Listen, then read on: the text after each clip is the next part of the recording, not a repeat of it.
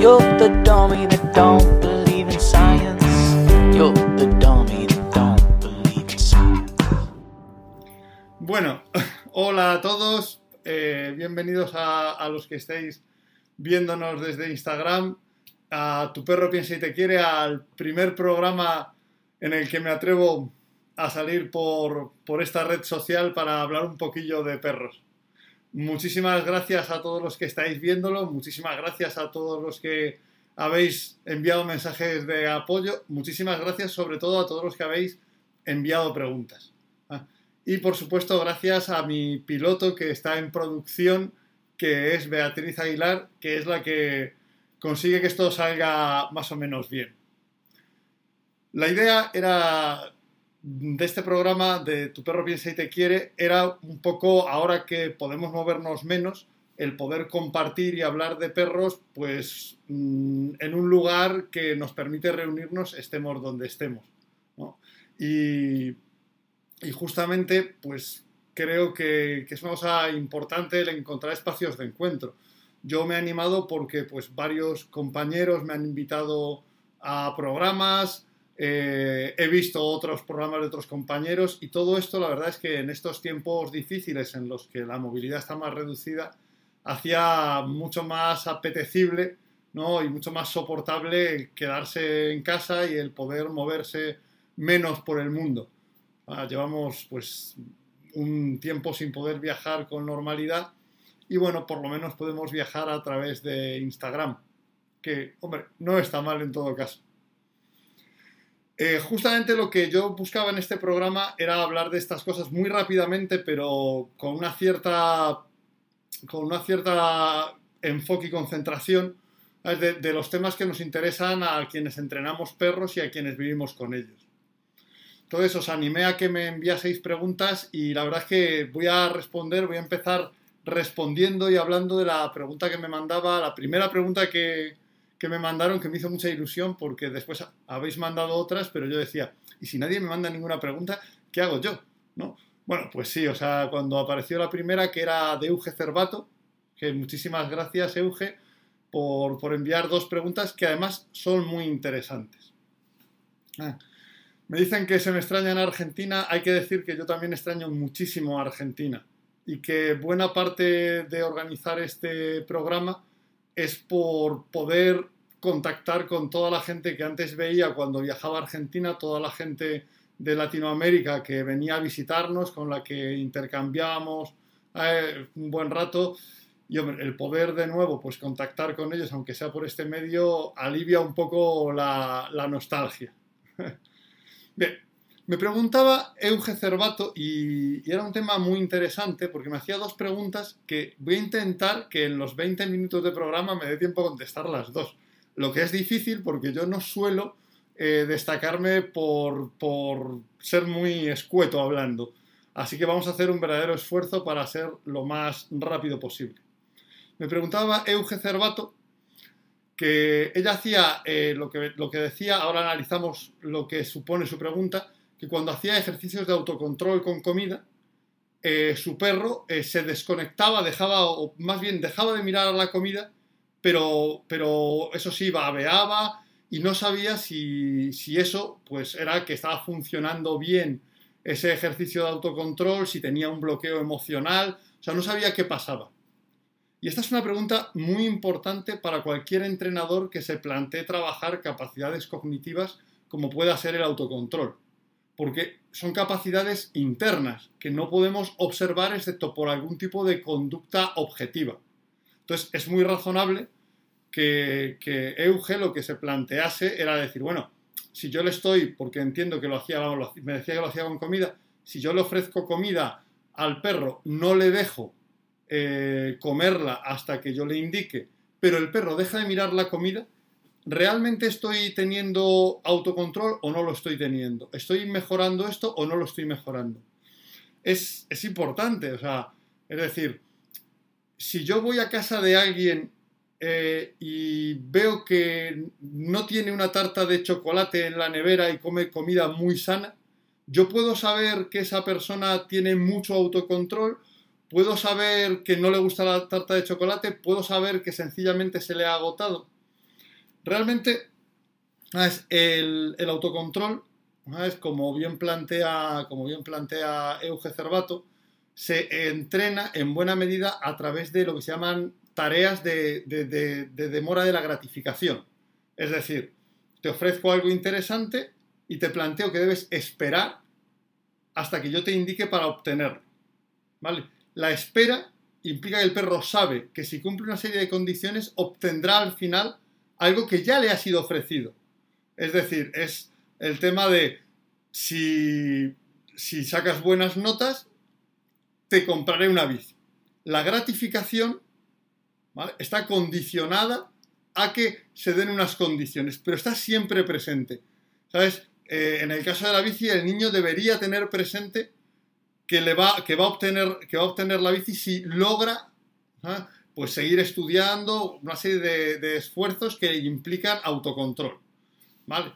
Entonces, realmente puede pasar que, que, si no mira la comida, si no habla de la bici, ¿cómo sé, cómo puedo saber si realmente sigue pensando en ella y si el hecho de no precipitarse a por la comida viene de que se está autocontrolando o viene de que se ha desconectado de ella? En primer lugar, hay que decir que eh, un perro, ¿sabes? Puede elegir, ¿sabes? Para demorar la gratificación, un perro o una persona. Puede elegir para demorar la gratificación o bien mantenerse muy atento a ella o bien, ¿sabes? Desconectar parte de su atención de ella y dejarlo como en un segundo plano porque sea muy complicado. ¿Vale? Realmente cuando, cuando alguien tiene una tarta de chocolate en, en la nevera y no la come, pongamos por caso, no podemos saber si, si, realmente está autocontrolándose o no le gusta la tarta de chocolate, que es la misma escena que tiene Euge Cervato. Porque se podría suponer, ¿vale? Se podría suponer que el babeo eh, corresponda a estar conectado con la tarta, o sea, a estar conectado con la comida en este caso.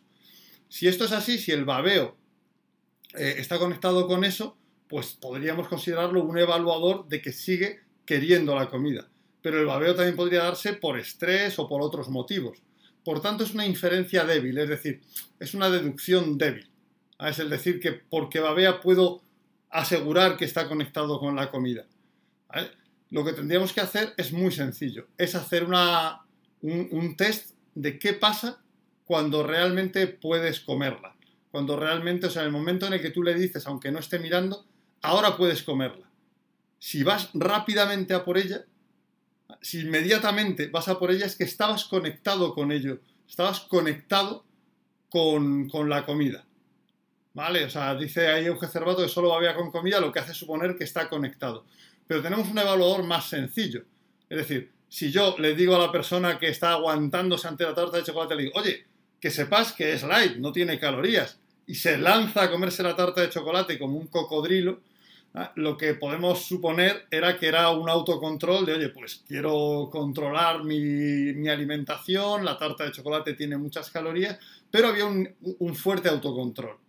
Igualmente, si cuando tú le indicas al perro que puede ir a por, a por la comida, va inmediatamente, sin dudar, ¿sabes? Sin, sin ayuda, sin necesidad de, de, que le indiques, oye, que está ahí la comida, podemos hacer una inferencia de que el perro se estaba aguantando. Este ejercicio de autocontrol.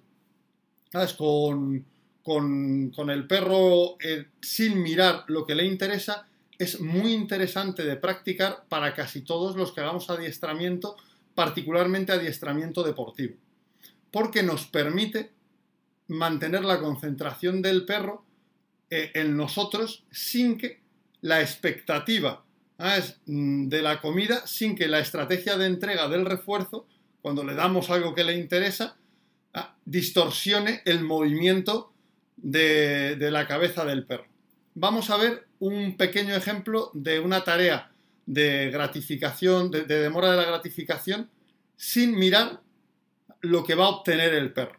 ¿Vale? Vamos a ver un pequeño vídeo en el que el perro tiene que tener presente lo que, lo que va a obtener, pero no puede atenderlo. Y veremos que cuando se le da la opción de obtenerlo, rápidamente se lanza por ello, lo que nos muestra que estaba conectado con ello. vamos a ver un pequeño vídeo de un ejercicio que todos los que hacen adiestramiento deportivo conocerán bien. Escuche. Así. Escuche. Escuche. Escuche. Así. Así. Así. Escuche. Así. Escuche. Así. Escuche. Así. Así. Así. Escuche. Escuche. Escuche. Así. Ah.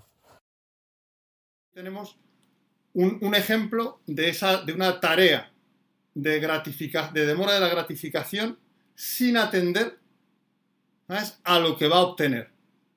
Este es un ejemplo y, y, es un buen ejemplo que nos permite controlar los, las miradas, las desconexiones que puede tener el perro cuando sabe que va a obtener algo interesante, que fácilmente se fijan en el aprendizaje y desconectan la atención del perro.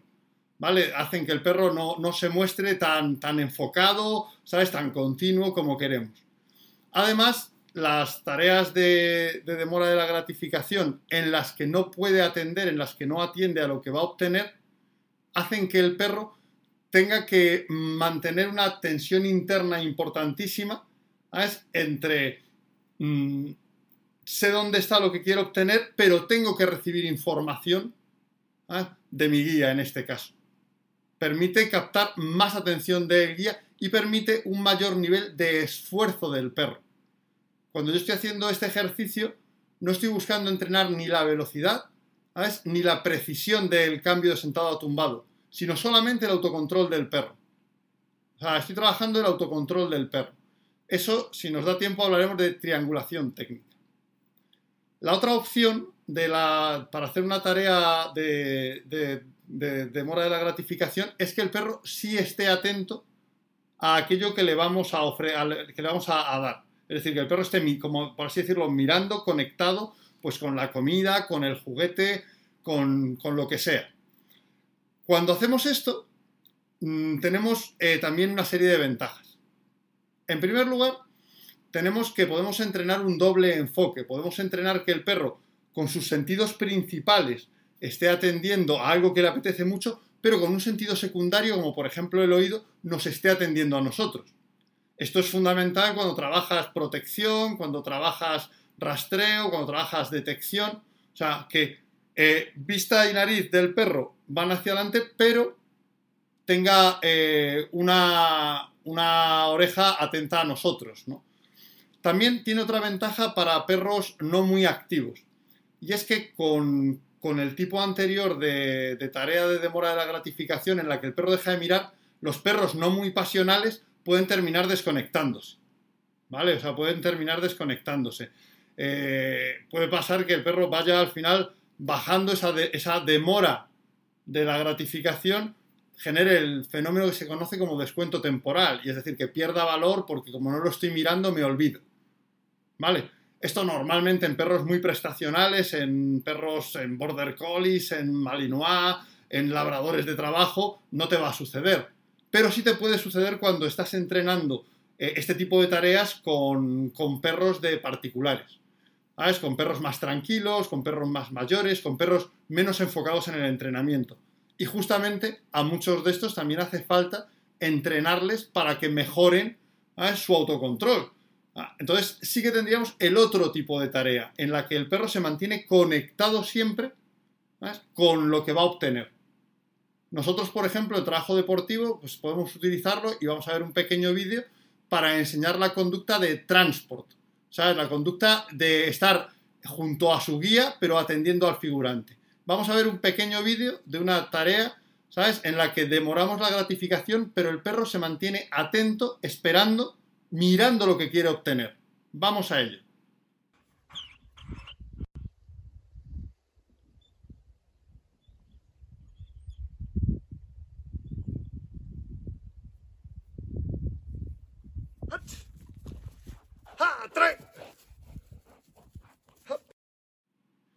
Este es el tipo de, tarea de demora de la gratificación que yo recomiendo a nivel de trabajo particular para trabajar con, con los perros, para trabajar con los perros de particulares.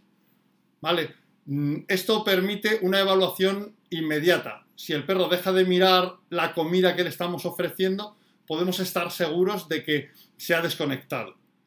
Entonces, eh, es un tipo de tarea que yo recomiendo más para trabajar con perros de particulares el autocontrol, para mejorar el autocontrol en perros de particulares.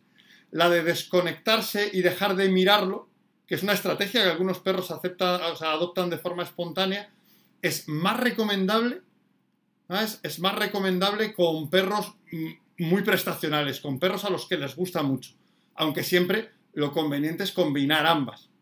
¿Vale? Entonces, eh, comenta Celfa que Max se desconecta rápido, entonces lo que tenemos que hacer es entrenar las tareas en las que el perro se mantiene mirando lo que se mantiene mirando lo que lo que va a obtener.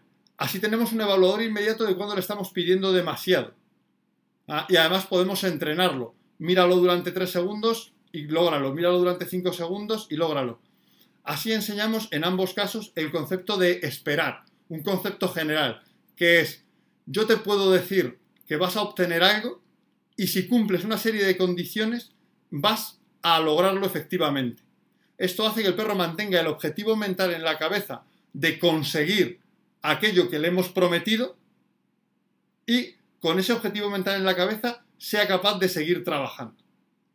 Espero con esto haber respondido más o menos bien y en tiempo la pregunta que me hacía Euge Cervato. Eh, voy a intentar responder un par de las preguntas que, que- me hacéis ahora por, por Instagram. Ah, Me, dicen, me dice Gio de Border que si evita ese conflicto con la mirada pero sigue conectado. Eso es tu opción, como digo. O sea, si tú sabes que sigue conectado, no hay ningún tipo de problema en trabajar eso. A mí me gusta, si estamos hablando además por el, por el nick, supongo que Gio de Border tendrás una border o un border.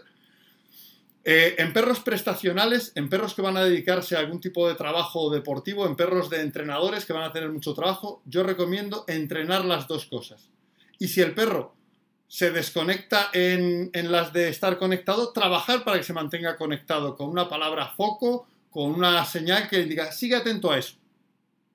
¿Vale? O sea, el tener las dos nos da el máximo de prestaciones, nos da el máximo de posibilidades y el máximo de potencial de trabajo posterior.